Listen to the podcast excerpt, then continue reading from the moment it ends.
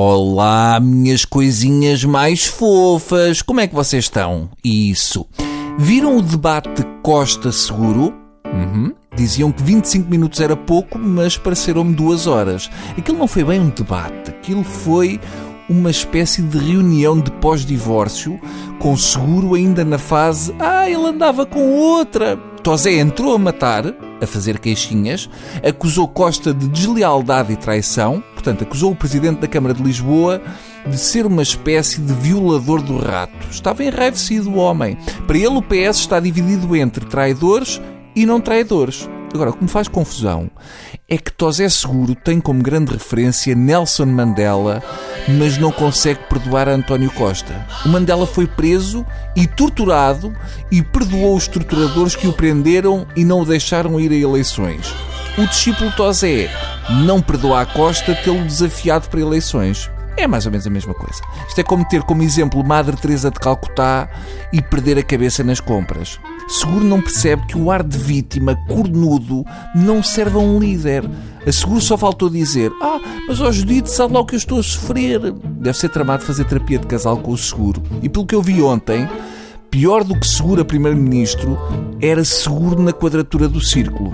Eu quando vi Seguro confessar em entrevista que nas festas de Penamacor pedi ao DJ para pôr um slow de 20 minutos para dançar com uma moça, ficou bem claro que ele desde novo pensa que vai ficar muito mais tempo que as suas reais possibilidades. Felizmente, seguro no debate, não pegou no discurso do voto do agricultor que vale tanto como o do doutor de Lisboa. Não há nada pior. Depois do Paulinho das Feiras, temos que levar com o Tosé das Berças. Faltam as propostas feitas em loiça e levar um canivete e chouriço para o debate.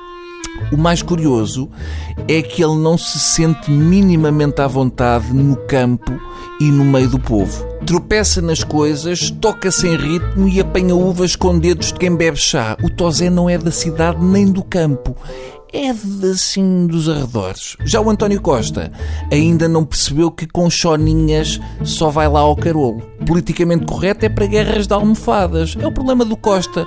Não se querer sujar pode ser tão mau sinal como andar a despejar baldes de lama. Costa só arregaça as mangas até ao pulso. Fica a sensação que está mais preocupado com ele do que connosco. Até agora as primárias provaram que seguro é pior do que se esperava e Costa não é tão bom como diziam. Parabéns, serviram para esclarecer e se calhar, uh, Tosé, mais vale um partido invisível que um partido com o tipo de visibilidade que o PS está a ter. Hum? Adeus, seus ah, felpudos ouvintes.